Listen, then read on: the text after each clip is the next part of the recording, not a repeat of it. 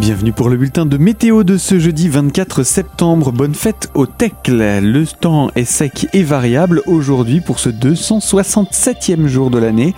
Les plaques de grisaille ou de brouillard du matin se dissipent rapidement et devraient laisser la place à un soleil généreux, téméraire également au milieu des nuages, toujours assez nombreux mais uniquement décoratifs, nous dit-on. De belles éclaircies donc qui rythment la journée et ce jusqu'à ce soir. Sous ce temps lumineux, les températures en profitent pour gagner quelques petits degrés. Si à l'aube elles atteignaient 4 à 6 degrés au meilleur moment de la journée, elles se hissent difficilement entre 15 et 17 degrés, ce qui reste un petit peu juste pour la saison. Quant au vent, lui, eh bien, il faiblit et atteint à peine les 15 km heure en venant du sud-ouest.